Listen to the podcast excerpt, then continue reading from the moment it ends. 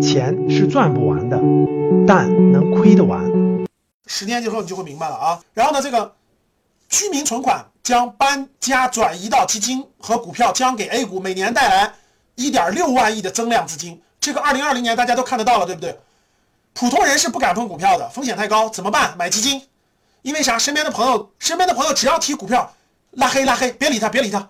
股票就是亏钱的，为啥？因因为以前很多年都是这样的，也没错。因为因为四千家上市公司，真正能买的少于百分之十，百分之九十都不能买，都是坑。所以你身边大多数人买股票都亏钱的，所以你身边的人都跟你说别碰股票是对的。但是普通人谈基金的时候，他就他就不懂，他说哇，基金可以碰啊，基金又不是股票啊。普通人根本不了解基金干嘛的，反正基金能赚钱。去年基金赚钱了，对吧？去年二零二零年基金抱团赚赚疯了，所以你会发现，我都不用调研，你会发现你身边大多数人都敢买基金了。我说对不对？对的打一，认为对的打一，一点二万啊！继续大家努力，对不对，各位？就是居民的这个他这个资金，他都是通过基金入市了，其实还是进到优秀公司里了，但是他不敢碰股票，他也不懂，他通过基金，这个对不对呢？对，方向是对的啊！美国的绝大部分中产人群的资产也是通过基金入市的，也不是通过自己，因为股票风险太高，老百姓，我刚才讲的这些什么长期主义呀。什么个人心态呀？实话实说，各位普通人根本就改变不了自己。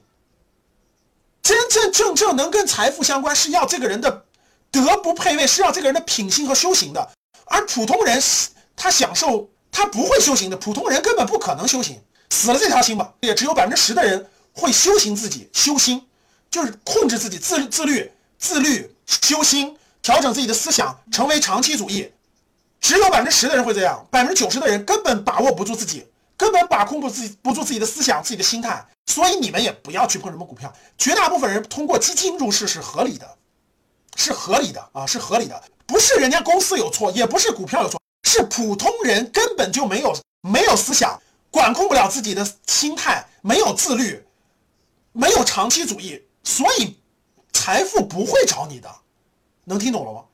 别的都没有错，都没有错，是你自己是一个俗人，你是个俗人，你这个根本就把控不住自己的思想、心态和自律，所以你就是个俗人。俗人你就过俗人的幸福生活去，你不是高人。实话实说，你不是高人，所以你你你真的碰股票会亏钱。所以普通人你就是个俗人，你就通过基金，但基金你也得学习认真以后你才可以。所以你看，我实话实说了，各位，不是你花完钱就能成为高人的。你花完钱你就自律了，你花完钱你就能控制自己心态了，你花完钱就能看书去梳理自己的思想了？不会的，格局的老学员都告诉我了，百分之九十还是俗人，百分之十会是高人。真正的老学员里头有百分之十特别优秀，特别优秀，但大多数都是俗人。怎么办？俗人不说不快乐，俗人可能很幸福，俗人很幸福很开心啊。我搞那么多自律干嘛呀？我搞那么复杂的心态干嘛呀？我搞那么长期主义干嘛呀？今天吃饱了不饿啊？我有钱了就买好车呀？我有钱了就吃了喝了花了呀？你能控制住自己不花这个钱？你有钱不去买个好房子，不去买个好车，不去马上及及时行乐，而是未来去那啥吗？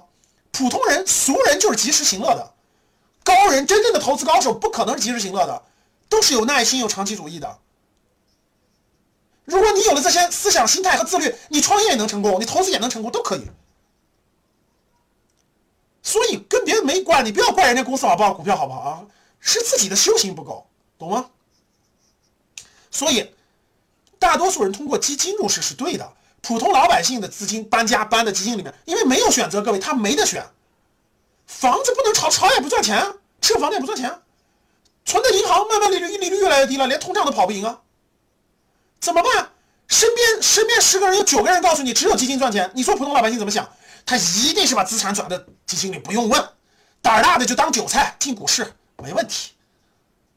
只有很少的人来格局学习的这个高人的比率会高一些，因为他愿意花钱认真学习啊。俗人连学习都不学，俗人你看格局学院，你们发现没发现？你跟周围的人聊完了以后，周围的人说哎懒得学，你就告诉我应该买啥吧。你发现没发现？你告诉他，他也是亏钱的。因为啥？他没有那个自律，没有那个心态，没有那个那啥。我说的对吧，各位学员，老学员都经历过。所以每年一点六万的增量资金，大家想想什么概念？十年之后，老百姓的配置金融资产的比例将从现在的百分之十二提高到百分之二十，不用问。这是个确定性趋势。什么概念？十年就是十六万亿的资金。那据经济观察报啊，二零二零年底中国个人金融资产是二百零五万亿。啥概念？就中国现在个人的现金，呃，银行存款大概是七十万亿吧。银行存款是七十万亿，就是银行的这个定期存款理财七七七七十万亿。呃，那个那个那个买了什么那个基金，买了那个什么债券，什么那个等等等等的是几十万亿，什么信托啊、基金啊、股票大概是呃八十万亿，股票是八十万亿，待会儿我会讲到啊。所以所有凑起来是二百零五万亿，是所有中国人的个人金融资产。这个人金融资产，各位未来十年挪个百分之十进，挪个百分之十进进基金进股票，你想想未来有几十万几十万亿的财富机会。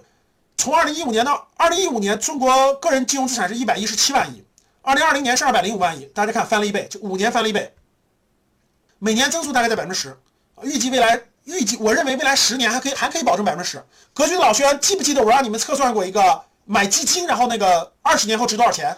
就是面授的时候，我基本上都让你们算，就是我我我经常说十年你们算百分之十，然后未来十年算百分之五，老学员记着吧，就参加过面授的学员都记得，我让你们算过。就是来自于这儿，就来自于这儿，就是个人金融资产呢。我相信在二零二零年到二零三零年，呃，每年的增速大概在百分之十左右。到二零二五年，大概会达到三百三十二万亿。所以各位，你的金融资产正常，你应该五年以后翻一倍。听好了，就甭管你的基金或者股票，假设你有一百万的基金或股票，或者五十万的，在五年以后应该是翻一倍，就正常应该是翻一倍的。但是房产不可能实现。房产不可能实现，你算算去了，深圳的房子二十万一平，五年以后变成四十万一平，你开什么国际玩笑？那那所有的资金都不用干了，全炒房去了。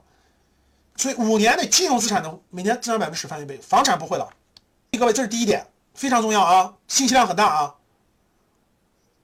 关于房产，关于固收类，关于这个资金的流动方向，给大家讲了。